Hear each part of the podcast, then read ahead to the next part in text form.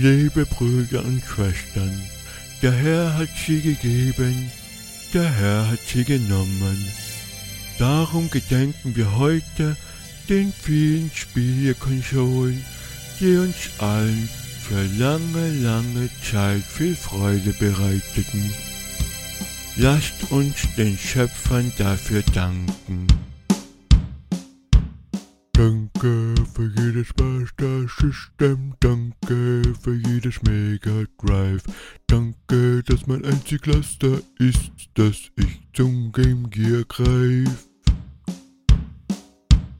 Danke für den Super Nintendo, danke für jedes NES.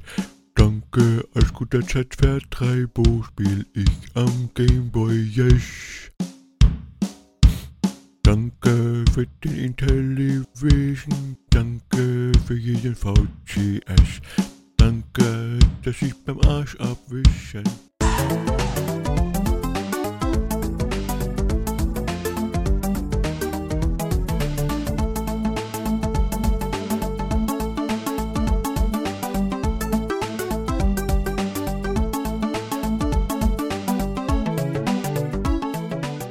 Grüß euch die Madeln, servus die Burm, seid gegrüßt, Freunde der schlechtesten Videospiele aller Zeiten. Episode 27 von Retrolog, dem Retropixels Podcast, warnt euch heute vor Bible Adventures. Ja, die Bibel, das Videospiel. Ein christliches Videospiel also. Was kann denn da schon schiefgehen? Ja, so einiges natürlich.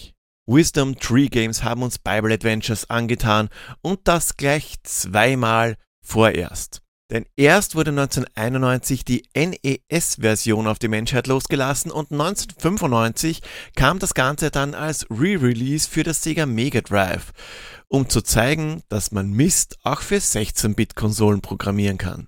Wisdom Tree Games kennen wir von Evergreens wie Spiritual Warfare, Bible Buffet und Super Noah's Ark 3D. Die Spiele kennt ihr gar nicht? Sowas aber auch.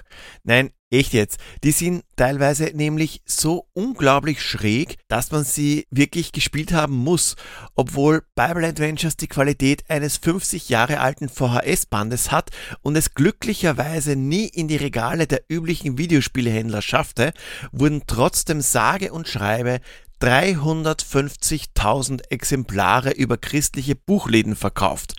Naja, manchen Leuten kann man auch alles andrehen, wenn das Richtige am Einband steht. Bible Adventures umfasst eigentlich drei Spiele, die an drei Geschichten der Bibel angelehnt sind. Noah, David und Moses mussten dafür herhalten, aber bevor wir uns in den wirren Fantasien der Bibel verlieren, machen wir noch einen Abstecher in die Realität und schlagen die Zeitung auf. 1995 für das Mega Drive Release ist jetzt nicht gerade präzise, also bin ich einmal so frei und nehme den Weihnachtsmonat, also Dezember 1995 als Basis.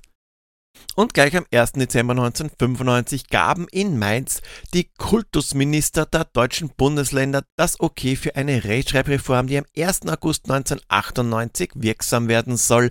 Die Rechtschreib- und Kommaregeln waren darin stark vereinfacht worden, aber auf das umstrittene Eindeutschen von Fremdwörtern ist verzichtet worden.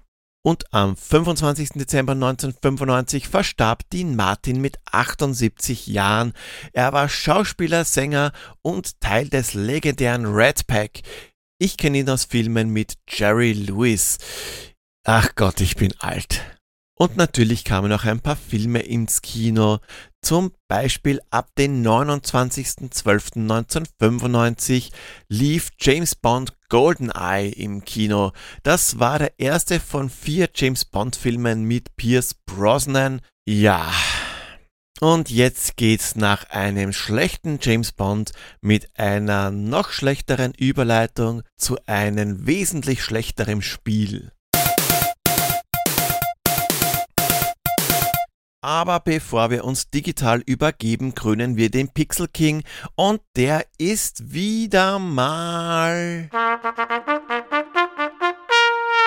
Yester Papa, aka Yesterplay Zum zweiten Mal Pixel King heißt ein weiterer Schritt näher zum goldenen Gustav, denn Ende des Jahres wird ja der Gustav in Gold, Silber und Bronze an drei Personen verliehen, und zwar an die drei, die am häufigsten Pixel King oder Pixel Queen 2020 waren. Jester Papa war allerdings nicht der einzige, der richtig getippt hat, aber er wurde per Zufall aus den richtigen Einsendungen gezogen, aus allen beiden. Und ich fürchte, diesmal wird's nicht wirklich einfacher, aber ich habe trotzdem wieder drei Hinweise auf das Spiel der nächsten Episode eingebaut und wieder die Maschine, die Ping macht, eingeschaltet. Immer wenn es also pinkt, Habt ihr einen Hinweis gehört? Hinweise kombinieren und Tipp via Kommentar, E-Mail oder Social Media abgeben. Kurz vor Veröffentlichung der neuen Episode wird dann unter allen richtigen Tipps die Pixel Queen oder der Pixel King gezogen. Für Ersttäter gibt's die Plakette als Sticker und das hochoffizielle Zertifikat der Adeligkeit, aber dafür müsst ihr euch erst einmal durch die aktuelle Episode quälen. Fangen wir also am besten gleich damit an, dass wir es hinter uns haben. Dieses Machwerk, frisch aus der Mülltonne des siebenten Kreises der Hölle, schafft es nicht nur, jeden Funken aufkommenden Spielespaß im Keim zu ersticken, nein, sondern glänzt auch noch durch unpräzise Steuerung und unzählige Logiklücken, wie die Bibel eigentlich an sich. Damit aber nicht nur unsere Motorik und unsere Augen beleidigt werden, ist die Manifestierung des Grauens mit der Hintergrundmusik eines Grundschultonkünstlers hinterlegt, also sorgt der eitrige Auswurf dilettantischer Programmierkunst maximal für nicht beabsichtigte Lacher. Obwohl dieses Spiel, wie gesagt, nicht im normalen Handel erhältlich war, habe ich gehört, dass damals Papst Johannes Paul II. persönlich sein Bedauern über das durch Bible Adventures verursachte Leid ausgesprochen haben soll, aber das ist nur ein Gerücht, glaube ich. Das erste der drei wählbaren, wundervollen Spiele ist Noahs Arche. Als erstes steigt also Noah in den Ring, Schafe, Schweine, Ochsen und so weiter tummeln sich fröhlich in der näheren Umgebung seiner Arche. Unser niederträchtig neurotischer Noah hat aber nun die Aufgabe, sie alle in sein schwimmendes Holzverlies zu sperren. Noah ist Gott sei Dank recht erstaunlich fit für sein Alter. Super Noah kann nämlich gleich mehrere Tiere in Bremer Stadtmusikanten Gedenkformation auf seinen Kopf stapeln, um sie in die dunklen Kammern seiner Luxusjacht zu bringen. Dank der unpräzisen Steuerung schafft es Bible Adventures, dass der alte Mann unkontrollierbarer als der Harndrang eines inkontinenten Rentners ist. Noah hat sich anscheinend seine Rollsandalen angeschnallt, so wie der herumrutscht. Klettern kann Noah übrigens auch. Der orientierungslose Opa ist in der Lage, auf Bäume zu klettern. Wenn das für einen alten Greis nicht schon erstaunlich genug wäre, Noah ist natürlich nicht Noah, wenn er nicht noch einen draufsetzen würde. Mühelos kann der Alte mit einem Heuballen, einem Pferd und einem Affen am Kopf meterhohe Bäume erklimmen und wie Cheetah auf Speed von Baum zu Baum springen. Ist das geschafft? Also nicht von Baum zu Baum springen, sondern hat man die erforderlichen Tiere eingesammelt und in die Arche verfrachtet, geht's im nächsten Level von vorn los. Abwechslung pur. Wobei ich will Noah nicht Unrecht tun, manchmal muss man auch Früchte einsammeln, hurra, hurra. Und wenn ein Tier mal nicht so will, läutet mein Telefon. So, wo war ich? Vom Baum zu Baum springen, bla bla bla, nächstes Level, Früchte einsammeln. Ah, wenn ein Tier mal nicht so will, wie es sich nur vorstellt, dann muss man es halt einmal bewusstlos schlagen, ganz klar. Und zum Schluss wird geflutet. Ist die Flut vorbei, bekommen wir anhand einer Steintafel erklärt, dass alle lebenden Sachen gestorben sind, bis auf den Inhalt der Arche natürlich. Also möge der Inzest beginnen, ein Spiel für die ganze Familie, Prädikat pädagogisch besonders wertvoll. Und das, meine lieben Leidensgenossen, war noch das aufregendste der drei Spiele. Denn wir haben ja noch David, der auch eine ganz, ganz besondere Beziehung zu Tieren hat. Was schießt uns als erster in den Kopf, wenn wir an David gegen Goliath denken? Der ultimative Krieger? Nein, Schafe natürlich, was sonst? Wie auch Noah ist David ein Tierstapelkünstler, aber er muss Löwen, Bären und anderen Getier ausweichen, weil David hat nur Schafe ganz lieb. Auch eichelwerfende diabolische Eichhörnchen sind bei dieser Diarrhoe menschlichen Versagens mit von der Partie, hat David alle Schafe des Levels ans Ende gebracht, geht die David Schaf Action im nächsten Level weiter. Eine scharfsammelnde Adrenalin-Achterbahn jagt hier die nächste und zum Schluss steht uns der ähnlich spannende Endkampf bevor. Aber erst muss in einer unfassbar frustrierenden Kletterpassage ein Berg erklommen werden, um dann Goliath, den garstigen Giganten grafischer Grauslichkeit, zur Strecke zu bringen, welcher sich glücklicherweise nicht einmal richtig zu zur Wehr setzt. Er läuft nur hin und her und lacht doof. Und wenn man jetzt nicht blöd genug ist, um in den grotesk grindigen Goliath hineinzulaufen, ist der Kampf recht einfach. Man muss ihn halt am Hirnkastel treffen. Und wenn ihr jetzt glaubt, blöder geht's gar nicht mehr, kommt irgendwo noch ein blöderes Spiel her. Denn den Vogel an Absurdität schießt Spiel Nummer 3 Baby Moses ab.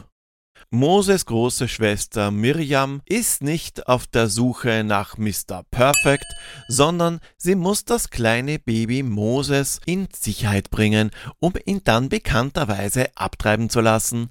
Warum das nicht seine Mutter erledigt, sondern Miriam, welche in der Bibel eigentlich erst später auftritt, kann ich euch leider nicht sagen, aber ich habe jetzt gerade zumindest meinen kleinen Bildungsauftrag erfüllt. Mit Moses in der Hand beziehungsweise eigentlich mehr oder weniger auf dem Kopf müssen wir allerhand bösen Buben aus dem Weg gehen. Ab und zu wird der Säugling gern über Hindernisse geschleudert, aber das macht nichts. Er mag das, denn das katapultierte Kind liegt auch nach einem metertiefen Sturz fröhlich grinsend am Boden.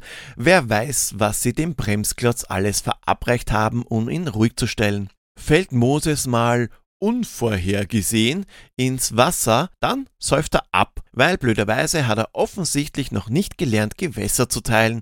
Naja, halb so schlimm, denn in dem Fall pilgert man einfach zurück an den Anfang des Levels und holt sich einen neuen Moses aus Gottes Klonschublade. Spinnen und andere Gegner können einfach in gewohnter Weise aufgenommen und über Kopf gestapelt werden, warum auch immer. Scheint so, als handle es sich bei Bible Adventures um ein Dopingskandal biblischen Ausmaßes.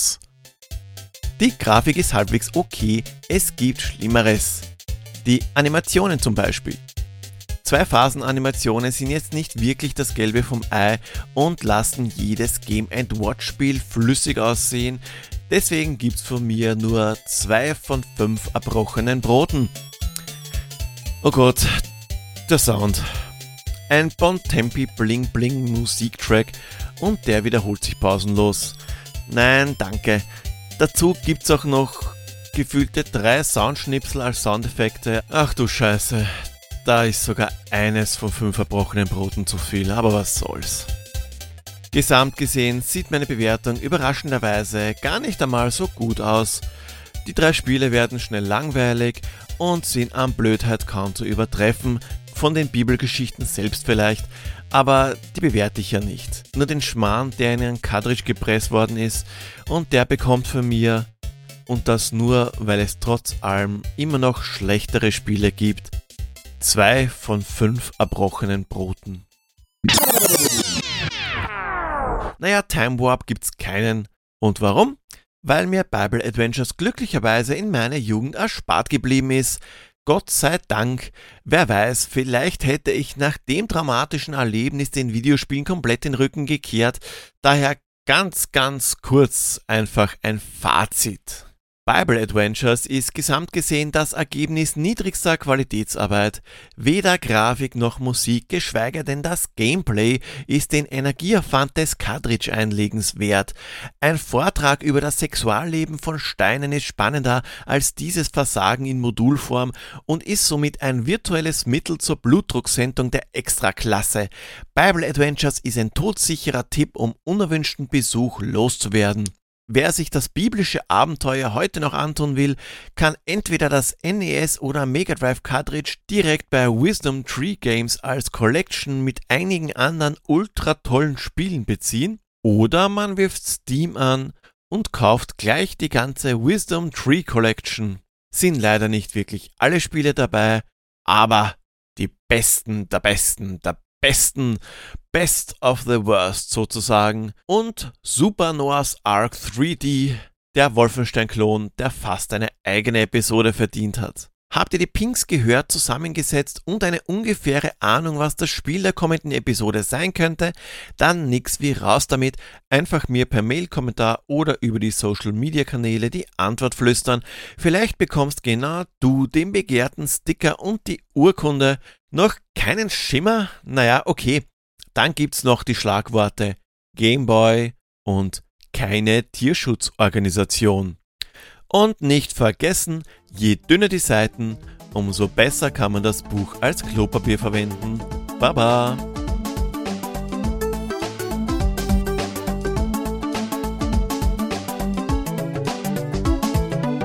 Publisher unser, der du sitzt im HQ. Gebrandet werde dein Name, dein Release komme, dein Exklusivtitel geschehe, wie im Display, so am Fernseher. Unser täglich Spiel gib uns heute und vergib uns unseren Cheat, wie auch wir vergeben den Cheatern. Und führe uns nicht außerhalb des WLANs, sondern erlöse uns von den DRM. Denn dein ist der Controller und die Pedals und die Joysticks in Ewigkeit. Good Game.